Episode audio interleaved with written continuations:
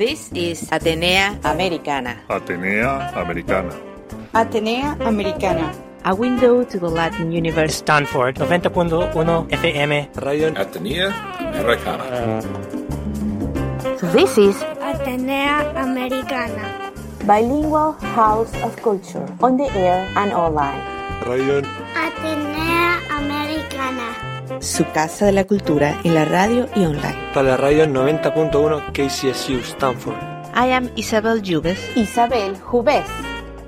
Bienvenidos. Atenea Americana. Welcome. Bienvenidos. From Stanford to the world.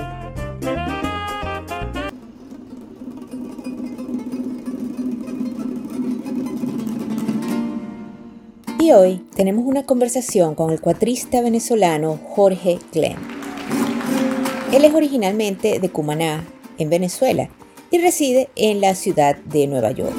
Hoy está aquí en el área de la Bahía de San Francisco para presentar su arte y representar a la música venezolana, subiendo al escenario con la prestigiosa Orquesta Sinfónica de San Francisco, bajo la batuta del maestro de renombre mundial y compatriota Gustavo Dudamel.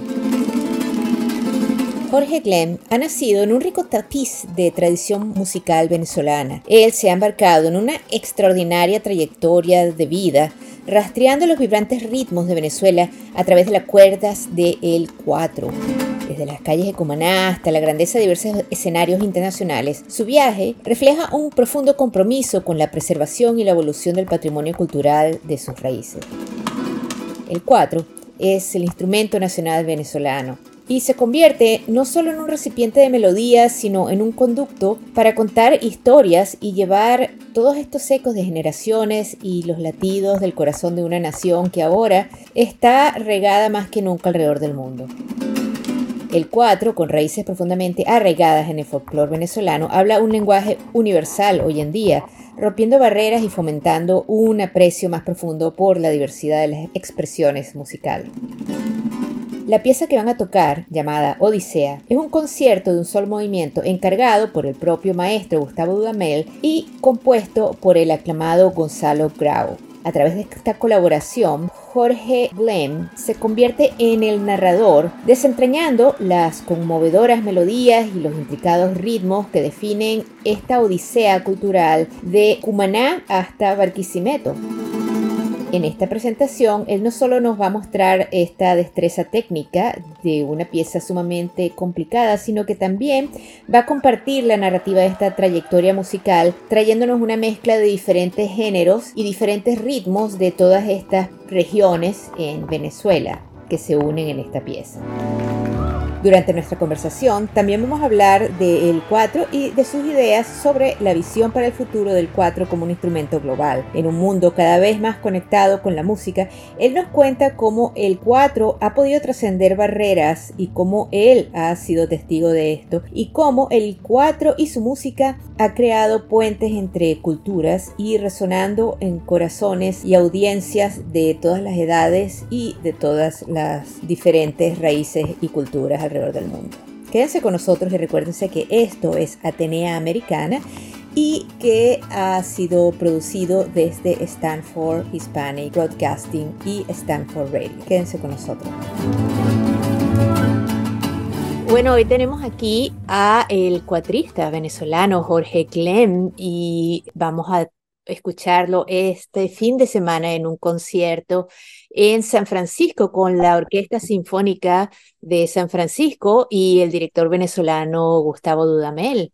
Eh, bueno, bienvenido, primero que nada, bienvenida al programa y es todo un placer escuchar sobre ti y sobre tu trayectoria artística y sobre todo sobre tu trayectoria artística como cuatrista. Muchas gracias, ¿no? Un placer estar aquí compartiendo con, con ustedes y, y bueno, sobre todo tocar con esta orquesta tan prestigiosa, tan increíble, eh, la cual he escuchado por muchos años y, y bueno, ahora estar aquí tocando cuatro y escuchando esa orquesta tocar los ritmos tradicionales de Venezuela, para mí es un honor y, una, y un sueño, ¿no? Claro. Mira, em, dime cómo empezó tu, tu camino personal, tu trayectoria como músico. Bueno, como músico creo que mi primer acercamiento a la música fue en mi casa, fue desde que estoy niñito, siempre, siempre he estado como ligado a la música. Mi papá toca un poquito de cuatro y guitarra, canta bellísimo, mi mamá también canta, mi tío toca guitarra y canta, ninguno de ellos a nivel profesional, pero, pero siempre hemos tenido como esa, ese acercamiento a la música en casa. Eh, y luego de eso, bueno, yo lo que no sabía era que algo que me gustara tanto y que amaba tanto como la música pudiera ser un trabajo y pudiera ser mi profesión principal. Entonces, eh, creo que es una bendición muy grande que, no mucha gente tiene ese privilegio en el mundo, pero quienes tienen ese privilegio definitivamente disfrutan muchísimo, porque trabajar felices creo que es una de las grandes bendiciones que tenemos. Entonces, bueno, empecé por allí, luego eh, entré a la estudiantina del, del Cruz Almirón Acosta, de mi liceo, eh, entré a la orquesta típica, vi algunas clases con mi padrino Alexander Mariña en Cumaná, luego de eso me fui al IUDEM, el Instituto Universitario de Estudios Musicales, pero no había cuatro, sino mandolina, entonces tuve que aprender a tocar mandolina para entrar a la universidad. Y, y después eh, quizás el, el, el enfoque de la universidad era bastante clásico, académico, y aunque soy un fanático y me encanta la música clásica, nunca he sido de tocar tanto la música clásica, sino más bien la música tradicional de, de mi zona y de Venezuela en general. Entonces, bueno, ya hoy en día eh, pude, bueno, me, me, me, salí a la universidad y me puse a tocar con un montón de agrupaciones en Venezuela y bueno, tenía la, la, la oportunidad de tocar con, con muchos de esos artistas que he admirado muchísimo, así que bueno, ha sido una bendición mi, mi carrera hasta ahora. Está bien, y entonces eres de Cumaná. Soy de Cumaná, eh, soy oriental. Eh, toda mi familia está allá, toda, toda mi familia cercana y casi lejana, así que eh, siempre voy y disfruto mucho de, de, estar ahí en la costa venezolana. ¿Quiénes fueron tus mayores influencias en el mundo de la música desde la infancia y, y hoy en día? En la infancia, quizás mi primera influencia fue mi papá, y, y eso verlo a él tocando y cantando me parecía increíble, además que papá tiene, como te decía, una voz preciosa. Pero otra de las personas, de las grandes figuras que, que estuvo en mi casa presente todo el tiempo fue Gualberto Ibarreto, por ejemplo. Eh, otros más como Simón Díaz, eh, Reinaldo Armas, eh, muchos, muchos de los grandes cantantes, María Teresa Chacín, este, muy preciosa porque era un poco lo que, o sea, yo, yo nunca he sido un gran cantante, canto un poquito y canto en las fiestas, pero pero no, pero no así a, a, a, grandes niveles. Entonces, me parecía muy lindo poder interpretar a través del instrumento lo que de repente yo no podía hacer con la voz. Y, y empecé a escuchar agrupaciones como el Cuarteto, este, Grupo Raíces, eh, me parecieron fenomenales hasta el momento en que llegué a Ensamble Gurrufío, que creo que fue mi mayor influencia como músico. Eh, y, y hoy en día he escuchado música de todas partes del mundo y también tengo muchas influencias internacionales también, como, no sé, Michel Petrucciani, Bela Fleck, eh, eh, Sting o, o, este Stevie Wonder. O sea, hay muchos, muchos músicos a los que le debo mucho y trato de alguna forma de llevar lo que, todo lo que he escuchado, eh, replantearlo desde, desde mi perspectiva y hacerlo música luego. Entonces a veces la gente no se da cuenta, pero hay mucha influencia de muchos sitios y creo que eso al final es lo que da la personalidad a cada músico. El hecho de poder juntar todas esas influencias y desarrollarlas a tu manera es lo es la personalidad o es lo que, lo que muchos están tratando de buscar, ser distinto. Yo creo que nadie es distinto si no conoce realmente todo lo que te rodea y de ahí puedes sacar lo que más te gusta. Claro, entonces tú, tú ves más o menos como existe, o, o, por lo menos en tu música, no sé si en todo el mundo musical del 4, eh, una evolución eh, y una parte más contemporánea del 4 a lo que es el 4 tradicional, o no es estilístico, sino simplemente es eh, pieza por pieza, o tú crees que hay una evolución estilística del 4? Yo creo que sí ha habido una evolución, pero es una evolución que, que se ha venido gestando desde hace muchos años. Eh, es una evolución que, que ha sido, yo creo que el 4 es un instrumento súper evolucionado hoy en día, pero que no lo era hace 40 años. O sea, que más bien me parece que la evolución ha sido bestial, ha sido vertiginosa, gracias a, a grandes maestros como Jacinto Pérez, Hernán Gamboa, Che Hurtado, el mismo Pollo Brito Pablo Camacaro, Tico Páez, y, hay muchos más. Y después eso, todo eso este, fue transformándose a, a- a otros niveles porque de alguna forma desde que llegó eh, el iPod y el Internet y todo eso, eh, todos nosotros estamos, eh, digamos, como inmersos en una cantidad de música que se está haciendo en todo el mundo y graban algo en Japón y a los tres minutos está aquí. Eso, eso es algo que era muy difícil conseguirlo antes. Y, y por supuesto todos nosotros estamos escuchando muchísima música de todas partes del mundo gracias al, al festival que se llama La Siembra del Cuatro, que organizó el maestro Che Hurtado, se pudieron juntar muchísimos cuatristas y empezar a hacer cosas nuevas, cosas maravillosas, este, sin miedo a, a, a, innovar. Y más que innovar, era a tratar de llevar toda esa música del mundo a un instrumento tradicional que para mí es un instrumento universal, tiene, tiene esa capacidad y esa, y esa importancia. Entonces creo que ha sido bien lindo todo lo que se ha desarrollado con el cuatro y hoy en día es un instrumento capaz de poder tocar muchos géneros, de muchos géneros musicales en el mundo. eh, y bueno, para mí es un honor formar parte de ese grupo de, de músicos y de cuatristas que están haciendo cosas bonitas por el instrumento. Sí, he escuchado piezas contemporáneas de otros géneros eh, que se han tocado en cuatro y definitivamente le da un sabor único. Sí, es muy chévere por eso justamente, por tratar de, eh, de, de tocar otros géneros musicales, pero con mucho respeto. Creo que lo importante de todo esto es que cuando uno va a, a inmiscuirse en un nuevo género musical o en, una, o en un nuevo, eh, digo nuevo no, sino eh, nuevo para nosotros, que no lo conocíamos. Eh, de hecho, ya en Venezuela es difícil. Si, si uno va a tocar música llanera, tiene que conocer de ahí, tiene que conocer cómo, cómo hablan los, los, llaneros eh, lo que comen, cómo pasan su día, porque todo eso es una influencia muy grande de la música. Entonces, si vamos a tocar música de, de Guatemala o de, o de, no sé, de Marruecos o de España o de Rusia, es importante conocer la vida de, de, de esas personas, de las personas que están ahí en la zona, y todo eso es una influencia muy grande. Todo, se, todo lo que uno toque lo tiene que hacer con mucho respeto, con mucha admiración, eh, y, sobre todo acercarse con, con esas miras de, de, aprendizaje. No de que, ay, yo escuché eso una vez y mira, yo lo toco. No, hay que, hay que saber de qué se trata. Entonces, es lo más bonito, poder ir conociendo tradiciones distintas en el mundo, poder ir aprendiendo de ellas, admirando y, no solo aprendiendo musicalmente, sino también cosas humanas que, que a uno le ayudan muchísimo a ser mejor persona y mejor ciudadano. Sí, y lo que dices me, me, me recuerda un poco de, ¿sabes? El proceso de aprender un nuevo idioma. Cuando uno aprende un nuevo idioma eh, y sobre todo aprender las palabras y por qué se pronuncia de cierta manera, uno aprende un poco la gente que habla ese idioma, la manera como comen, la evolución, cómo llegaron a decir esa palabra de una manera en particular. Eh, lo cual me recordó también cuando dijiste Japón, eh, que aprender un japonés es todo un, un aprendizaje cultural.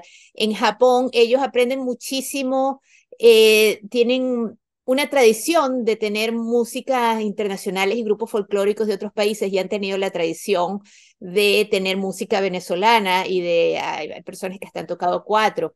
Eh, me pregunto si tú has notado un poco eh, los cuatristas o cuatristas, eh, sobre todo hoy con tanta diáspora venezolana, que han crecido o han empezado a tocar música fuera de Venezuela en comparación con la música de cuatro que se toca en Venezuela, si tú sientes cierta diferencia, ya sea estilística o musical, o, o tú crees que todo está inmerso dentro del mismo universo del cuatro. Yo creo que, eh, que lo importante es, es, es que cuando uno se acerca a estos, a estos géneros musicales, eh, lo, lo haces desde, la, desde el cuatro, o sea, desde el instrumento. Por ejemplo, hoy en día uno escucha un piano y prácticamente tú puedes ir y buscar en Google de dónde es el piano, dónde se hizo, cuál fue el primer piano, de dónde viene todo esto, y vas a conseguir mucha información. Pero realmente el piano es un instrumento universal, un piano, el piano se toca en cualquier música del mundo. Entonces creo que el instrumento per se tiene, tiene una importancia, un valor muy grande y, y poder desarrollar toda una cantidad de música y de elementos que pueden, que pueden hermanarse con esas culturas nuevas, eh, es algo que hace, hace un instrumento como el cuatro, un instrumento de muchísima importancia. Entonces creo que principalmente eh, lo ideal es mantener eh, esa, esa cultura desde el cuatro y, y, y, y tocar las otras cosas con muchísimo respeto. Entonces, por ejemplo, hay muchos músicos hoy en día que están en, en Irlanda, eh, por ejemplo, como, como Miguel Ciso o, o, este, o Leo Rondón que está en Barcelona, o este, Marcel Moncourt está en Valencia, en España. Eh, hay otros como Henry Linares, Héctor Molina, Eduardo Ramírez, eh, Daniel Requena que están en Miami. yo estuve mucho tiempo en Nueva York también. entonces, en cada uno de esos países cada uno de ellos tratan de, tocar la música tradicional de allí y, eso para mí tiene una importancia muy, muy, muy grande. O sea, poder, poder llegar y, por ejemplo, otro panita que, bueno, que es como mi primo, que es Daniel Uscata y está en París ahorita, y, ver a Daniel que está tocando con grupos de, de, París, con grupos tradicionales, porque les encantó el sonido del cuatro, y mientras más toca con ellos, más se acerca a esa cultura. Me parece genial, me parece súper lindo, me parece que el cuatro está evolucionando de una manera bien, bien, bien rápida, pero sobre todo con, como te digo, con, con muchísimo amor, con muchísimo respeto, y es un instrumento que, que con el favor de Dios, lo más, más pronto que tarde, este, estará siendo tocado por, por grandes de la música y esa es la idea. Bueno, ya ustedes son grandes de la música. Gracias. Mira, este, esta pieza, eh, bueno, vamos a empezar como el, eh, por el concierto en general. Eh, ¿Cómo llegó a esta colaboración tuya con Gustavo Dudamel? Bueno, eh, nosotros nos conocemos desde hace muchísimos años allá en Venezuela. Tuve la oportunidad de tocar muchísimas veces con la Orquesta Sinfónica Simón Bolívar y con el sistema en general.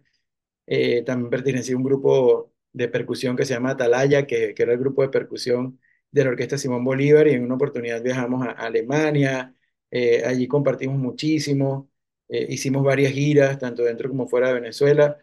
Eh, y, siempre estaba como la, la, la idea de hacer un, concierto para cuatro y orquesta. Lo hablamos muchísimo, de hecho en una oportunidad hablamos también de que lo podría hacer Paul Desen, que, que falleció hace, hace relativamente poco, y bueno, una persona que nosotros queríamos mucho, admiramos mucho, eh, y él tenía como una idea de lo que podía hacer y todo esto, pero bueno, eh, de repente en una oportunidad salió la idea de trabajarlo y hacerlo con Gonzalo Grau, y que imagínate el honor que, bueno, que Gustavo era el director artístico, es el director artístico de la Orquesta Filarmónica de Los Ángeles y lograron comisionar desde la Orquesta Filarmónica de Los Ángeles este concierto para, para poder tocar con la orquesta y se lo comisionaron a Gonzalo Grau, que es un gran amigo al que, a quien admiro muchísimo, respeto muchísimo, porque es increíble la cantidad de, de géneros musicales que domina también Gonzalo, o sea, es un músico que conoce la orquesta de cabo a y conoce, a, y conoce la música tradicional venezolana muy bien, y conoce el jazz muy bien y el flamenco muy bien. Además es chelista eh, y, percusionista y compositor, o sea, es un tipo que conoce muchísimas cosas al, mismo tiempo y conoce muy bien el cuatro, además toca cuatro. Entonces, eh, él hizo esta, este, esta obra que, que, bueno, que es muy, es muy linda porque se trata de un viaje que va, que él decía, ¿cómo, cómo hacemos que Jorge se acerque a Gustavo? Bueno, a través de un viaje por Venezuela, desde Cumaná hasta Barquisimeto. Entonces es muy lindo porque hay muchos géneros musicales, más de 360 géneros musicales en, en Venezuela.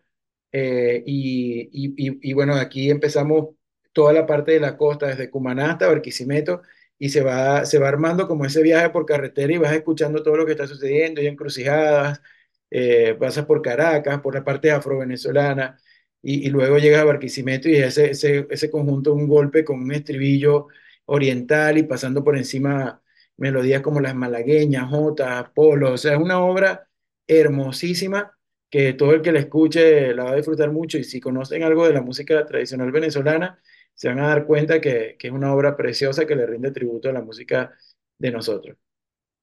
Y por eso que se llama Odisea, porque es una, tu Odisea desde un punto de la costa a la otra. Sí, tal cual. No, no llegan a Zulia dos. No, porque bueno, eh, en esta oportunidad no, es súper lindo porque, porque bueno, tomamos como un, o, Gonzalo tomó una, un pedazo de ese viaje, pero lo increíble es que se podrían hacer 15 o 20 conciertos tomando otros pedazos, o sea, ir desde los Andes hasta el Zulia o ir desde, desde, desde Falcón hacia, hacia Ciudad Guayana o hacia, Ciudad Bolívar. Eh, eh, es increíble cómo, cómo pueden hacerse piezas totalmente distintas eh, de, acuerdo a por dónde sea el camino. Entonces está de repente la primera, el primer camino tomado, pero hay muchas cosas todavía por hacer. Todavía le queda la Iliada, si esta era la Odisea. Tal cual. Y esto es Atenea Americana. Y yo soy tu anfitriona, Isabel Jubés. Puedes encontrar este y todos mis shows en stanfordhispanicbroadcasting.org. Este es un show bilingüe cultural que te trae una ventana al universo latino e hispano. Cada semana por dos horas, una en inglés y otra en español, desde Stanford hacia el mundo.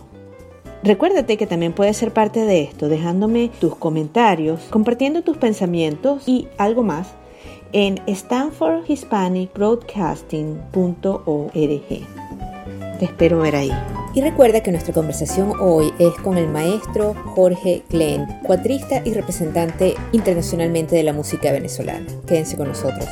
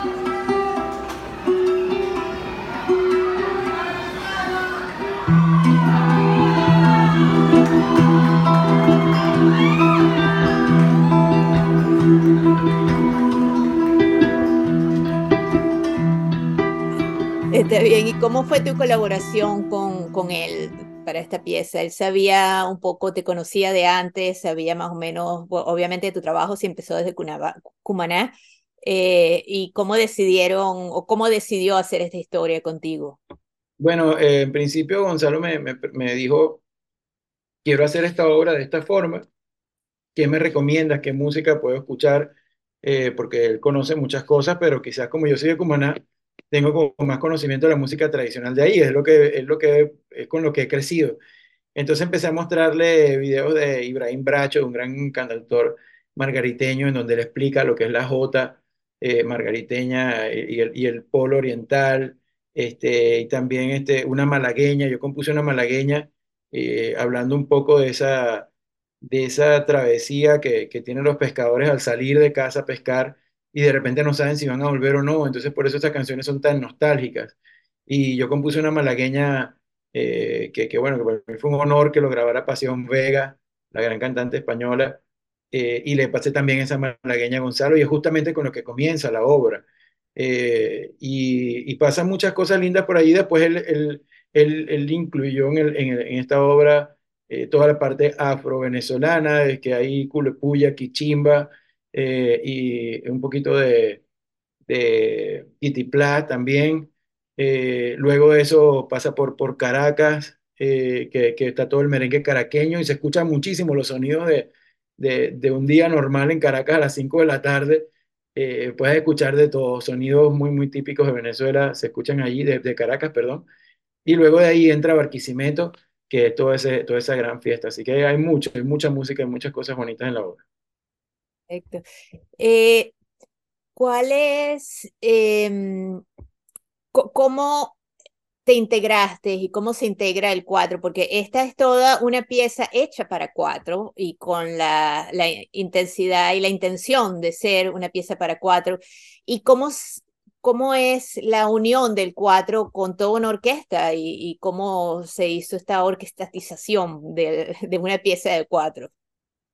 Bueno, justamente el cuatro eh, tiene tres cosas importantísimas que son la melodía, la armonía y el ritmo. El ritmo es lo que va haciendo toda la mano derecha. Entonces, es bien interesante porque el cuatro va haciendo como lo que dicen en, en jazz core melodies, eh, en donde se van haciendo acordes con las melodías, mientras todo eso lo va acompañando la orquesta, pero hay otro pedazo en donde el cuatro se transforma en un tambor totalmente, todo el tambor culo de puya, eh, que normalmente lo tocan tres personas, se hace solamente con el cuatro y va sonando un motivo precioso sobre el cambur pintón, sobre toda esta parte. Entonces, una de las cosas más bonitas es que el cuatro va tomando una forma de tocar distinta de acuerdo a la zona del país donde, en donde esté. Eh, entonces, en algunos momentos se escucha muy tradicional, en otros momentos se escucha muy contemporáneo, en otros momentos es mucha improvisación, hay de todo, pero está muy bien eh, conjugado con, el, con, con la orquestación y con todo lo que está sucediendo con la orquesta. Eh, eh, además, algo que me sorprende muchísimo es que la música venezolana es realmente compleja, no es la música más compleja del mundo, porque ninguna es la más compleja del mundo, cada uno tiene su nivel de complejidad, de, como te digo, de respeto, admiración, de belleza, pero realmente es complejo eh, tocar en cinco octavos, los cambios de tres cuartos a seis octavos, y son música que a veces eh, muchos músicos podemos tardar mucho tiempo en explicarle a, a un músico de otro país por, por, por, lo, por la complejidad que tiene, pero está tan bien escrita que en la primera lectura prácticamente está lista la obra. O sea, eso, eso es una de las grandes genialidades de Gonzalo. Escribirlo de una forma en la que el músico entiende perfectamente o puede tocar fácilmente lo que está tocando y, fuera de eso se escucha bien tradicional, se escucha bien apegado a, a lo que es la, la música tradicional de Venezuela. Así que creo que esa es una de las grandes genialidades que tiene la obra, la manera como está escrita. Y es, de, eh, aunque es contemporánea, es definitivamente representativa de la música tradicional venezolana. Absolutamente, tiene, tiene todos esos elementos, porque si eres venezolano y vas, no es que vas a escuchar una obra que quizás es un poco más, más compleja, cacofónica o, o quizás algo más, este, mucho más contemporáneo, sí tiene algo de eso, sí tiene algo, pero lo que vas a escuchar es un disfrute total de ritmos que tú conoces, que sientes, que quizás, así tú no sepas cómo se llaman, seguramente lo escuchaste alguna vez cuando viajabas por carretera con tus padres y te ponían esa canción en la radio, o, o, de repente alguna vez en televisión, viste el programa de Simón Díaz y escuchaste música llanera o un merengue caraqueño con los antaños del estadio. Entonces creo que eh, es bien lindo cómo, cómo, se, cómo remueve esa fibra de, de, del, del venezolano y, creo que vale la pena que cualquier persona, si no sepa nada de música, pueda escuchar esta obra que dura realmente como unos 22 minutos, dura la obra, pero que termina siendo eh, una, un, termina creándote un amor o, de alguna forma redescubriendo al país y el amor por él. Entonces esas cosas son muy lindas, el hecho de que uno pueda llegar a un sitio y 20 minutos después tú te sientes más orgulloso de ser venezolano. Imagínate el orgullo que tiene uno por haber dejado ese momento en las personas que están en el público. Gracias a Gonzalo y gracias a Gustavo y a la, y a la orquesta. ¿Y esta es la primera vez que estás tocando esta pieza o que esta pieza se toca? No, realmente la primera vez que la hicimos fue con la Orquesta Filarmónica de Los Ángeles en el increíble Hollywood Bowl. Imagínate el Hollywood Bowl que, que alberga 17.500 personas. Hacer esa obra ahí fue realmente magnífico. Pueden conseguir un pedacito de la obra en YouTube. Eh, y luego de eso la, la pudimos hacer en, en, el Festival de Edimburgo, en Escocia, con la Orquesta Sinfónica Simón Bolívar. Y ahora estamos haciéndola acá en San Francisco, o sea que esta sería la tercera vez que se hace la obra, pero eh, vamos a tener tres funciones de la obra Así que esto va a ser maravilloso. Además que pudimos, ya tuvimos el segundo ensayo, tendremos el tercer ensayo el viernes y la obra en la noche. Eh, yo creo que va, no es que creo, va a quedar muy lindo. Les recomiendo que, que vayan y, y, y, bueno, que disfruten de este, de este momento tan bonito. ¿Estás viviendo en Venezuela? No, estoy viviendo ahora en Miami, entre Miami y Nueva York, sobre todo en Miami. eh, pero sigo, sigo aquí en los Estados Unidos. Oh, ok. Eh, me, me habías dicho que no es la primera vez que vienes a tocar en el área de la Bahía y que de hecho estuviste el año pasado en eh, jazz, eh, en el Teatro del Jazz en San Francisco. Sí, estuve tocando aquí porque justamente tengo un proyecto muy lindo junto a un acordeonista acá de San Francisco que, que se llama Sam Ryder. Es un acordeonista que, que también es pianista de jazz, conoce muy bien la música tradicional de la música folclórica de alguna forma aquí en los Estados Unidos, todo lo que está mezclado con, con, el bluegrass y, toda esta onda. Eh, nos conocimos en Nueva York y, y bueno, empezamos a tocar juntos y, resulta que estábamos haciendo algo bien lindo porque se estaba como creando, teníamos una conexión bestial musicalmente, pero en ese momento yo no hablaba nada de inglés y sentíamos que estábamos tocando juntos como si nos conociéramos de toda la vida y cuando nos acercábamos a hablar, no, no, no entendíamos nada. Eh, él fue a mi casa en el Bronx y después yo iba a su casa en Brooklyn y empezábamos a tocar, a tocar, a tocar y yo mostrarle canciones tradicionales venezolanas y él a mí canciones tradicionales norteamericanas y empezamos a hacer esta mezcla, además empezamos a componer para este proyecto que se llama Brooklyn Cumaná y bueno, tuvimos la dicha de estar nominados al Latin Grammy este año, estuvimos allá en Sevilla ahora y, y bueno, con Sam estuve aquí tocando en el San Francisco Jazz Fest y bueno, voy a venir ahora también para San Francisco con otro gran trompetista trinitario que, este, que es Etienne Charles, con quien he estado tocando durante los últimos seis o siete años. Eh, vamos a venir para acá también a hacer un concierto ahora en diciembre. Ay, qué interesante. O sea que también tienes una colaboración con música trinitaria, una mezcla. Sí, resulta que en la música de Trinidad eh, se utiliza el cuatro. El cuatro es, es un instrumento típico eh, en, en, diciembre en, en, Trinidad y es muy chévere porque mezcló como todo eso con el jazz, eh, con la música latinoamericana. Entonces es un proyecto muy lindo. Vamos a estar tocando aquí, ya les voy a decir, lo que pasa es que no sé dónde exactamente, pero vamos a tocar el 9 de diciembre acá en San Francisco, así que para que estén pendientes por ahí por mis redes sociales, arroba Jorge Glem. Eh, yo estaré poniendo cuáles son los próximos conciertos. Ah, claro, cómo no. Eh, y, y, podremos hablar de eso por aquí si, cuando quieras. Eh, ¿cu ¿Cuáles son, tienes algún tipo de rutina o algún tipo de ejercicios para prepararte técnica y emocionalmente para todos estos conciertos? Realmente no. Eh, creo que una de las cosas más importantes es, bueno, estudiar, por supuesto, un poco lo que uno va a tocar, pero divertirse, o sea, estudiar para divertirse. Mientras más estudias, más te puedes divertir, porque mientras más seguro estás de lo que estás haciendo, más te diviertes. Yo creo que eso es importantísimo. Entonces, yo estudio para divertirme, para divertirme tocando, para divertirme en cada gira que tengo, eh, poder salir, compartir, ver la ciudad, ver el sitio, ver todo lo que está sucediendo, creo que forma parte al final de lo que uno toca en el concierto. Eh, así que no tengo como una rutina especial de estudio, sino más bien trato de, de, de, de, entrar en la onda del sitio en el que estoy, con los músicos con los que estoy, hacer amistad, de comer la comida del sitio donde estoy, eh, salir de noche y compartir con ellos, hacer un, algún jam en, la ciudad. Y creo que todo eso es, es una de las mejores formas de, de estudiar y de ponerle corazón al concierto donde uno está haciendo las cosas. Claro. Eh, y eh, vamos a ver, ¿cuáles, ¿cuáles son más o menos tus planes futuros? ¿Qué crees que sea después de esto? ¿O es en tu, en tu crecimiento como músico, como evolución? ¿Tú simplemente más o menos ya tienes un objetivo o, o bueno, vas creciendo, como va viniendo, vamos viendo? Y es algo así, o sea, mi, mi proyecto principal es que el 4 se conozca en cada rincón del mundo, ese es mi, mi ¿sabes? Como eh, mi objetivo en la vida, pero evidentemente no soy yo solo quien lo va a hacer.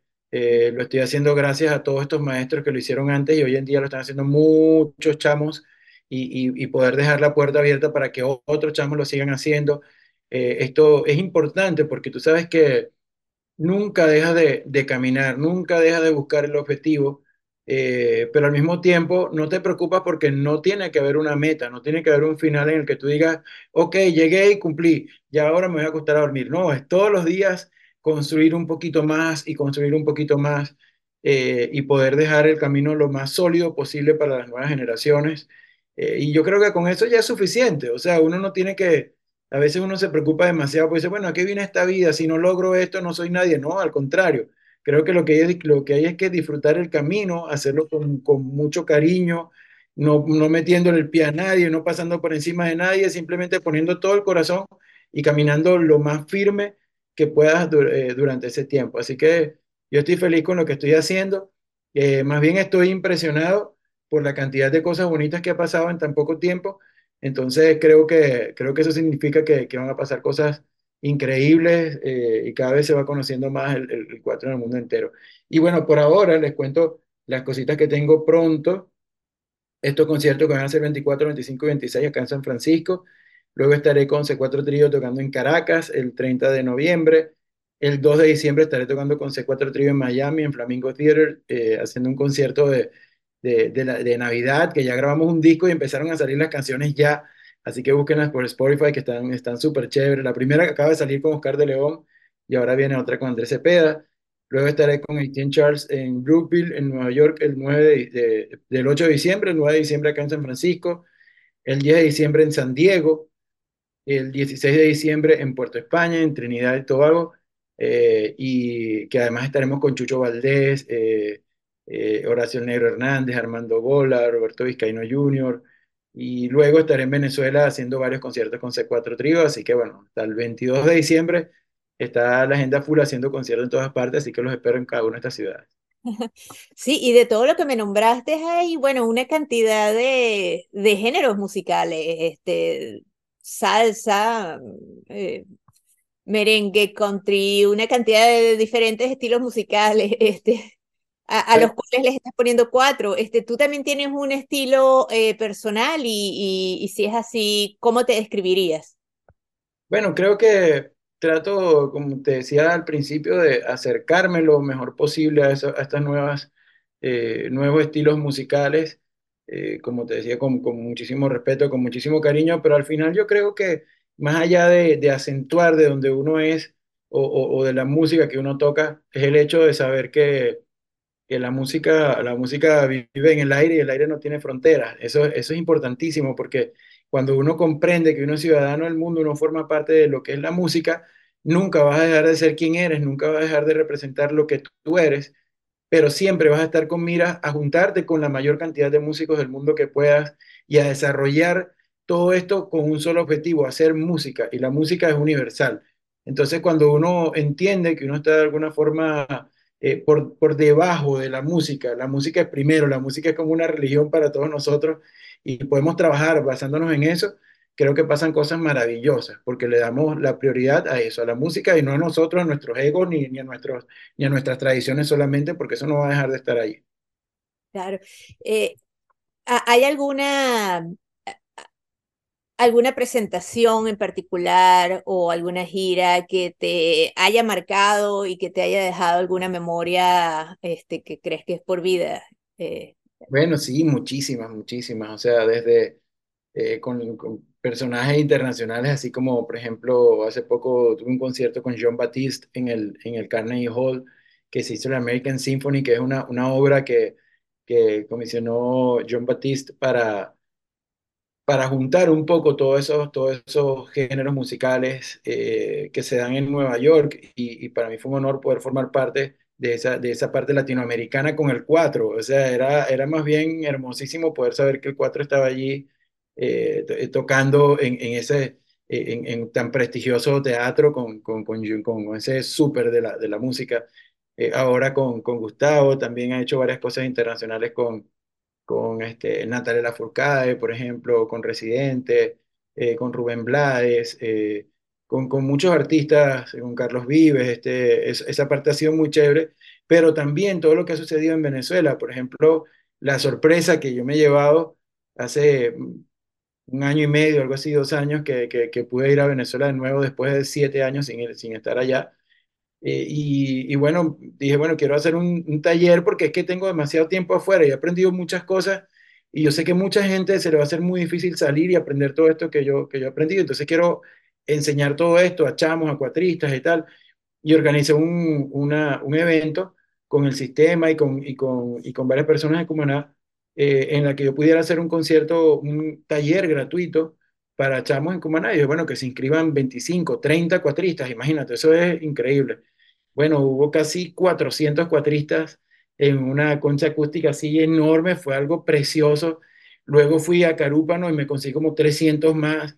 En Cumanacoa fueron casi 100 cuando no había ni luz, ni agua, ni nada. Llegaron 100 chamitos todos mojados con la lluvia y el cuatro en sus manos. O sea, es algo precioso. Entonces, tanto, tantas cosas bonitas que están pasando afuera eh, pueden ser eh, totalmente, es como un espejo. O sea, afuera se están moviendo cosas increíbles, pero dentro de Venezuela también. Entonces, yo no quiero, no quiero soltar eso. Más bien quiero ser ese puente entre lo que aprenda y lo que pueda enseñar en el país para que más chamos tengan más acceso a toda esa cultura a nivel mundial.